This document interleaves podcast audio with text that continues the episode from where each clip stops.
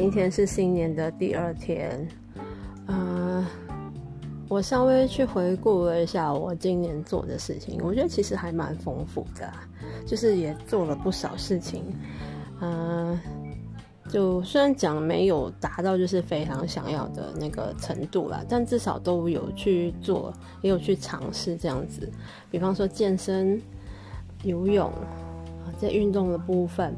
然后健康方面，呃，我自己感觉有比较好一点啊，只是说我熬夜的习惯还是没有改善，我希望这部分我可以再加强。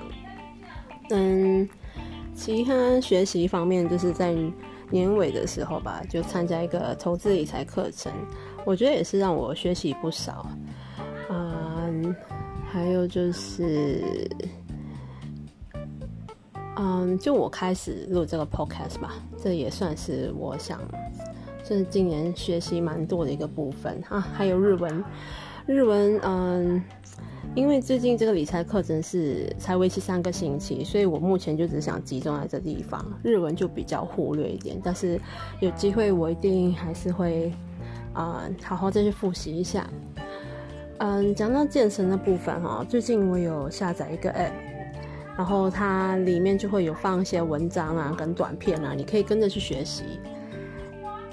就嗯，有时候会看到一些标题，真的是让我觉得好像有点过头了。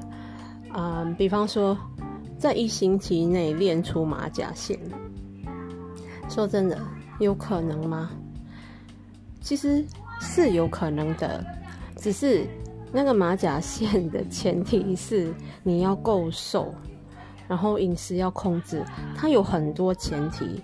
马甲线其实是线条是练得出来，但是如果你要很明显那线条的话，你还要做很多很多的一些训练，还有呃饮食上的控制，并不是说你跟着他这样做一周，你就会呃就会现出形状，并没有。我。并不是说想要怪，就是他们说为什么要这样误导。其实，嗯，我会说观众也要去会要去思考，这个他这样讲对吗？还有就是你那个示范的人跟你自己的条件，你可以去比较一下，你觉得你跟他条件相当吗？都是一样的吗？这个人是已经有健身基础，然后体态也是如果偏苗条的话，那你本身如果是比较体重比较比较比较高的人，然后肚腩也比较大，你觉得他说的这样一星期有效果吗？在你身上有可能吗？这些很多时候还要独立去思考。那创作者为什么会变成这样的一个标题党？其实也不能够。完全怪他们，因为你如果标题不稍微耸动一点，别人也不会去看啊。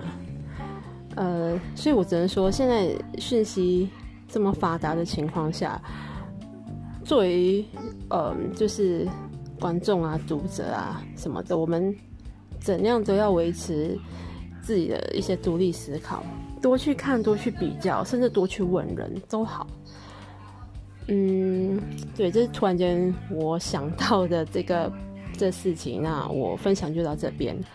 背景如果有点吵，我很抱歉，因为呃家里有人，然后我实在很不希望说就是呃，好像我现在来了这个灵感，然后等到他那个环境没有这么吵的时候，我再录的话，我怕到时候我也讲不了这些，我应该会忘记写下来，呃，会会太慢了，对吧？这样，所以我就决定。呃，勉强还能听到我的声音吧，我相信应该还清楚，所以我就想赶快录掉哈。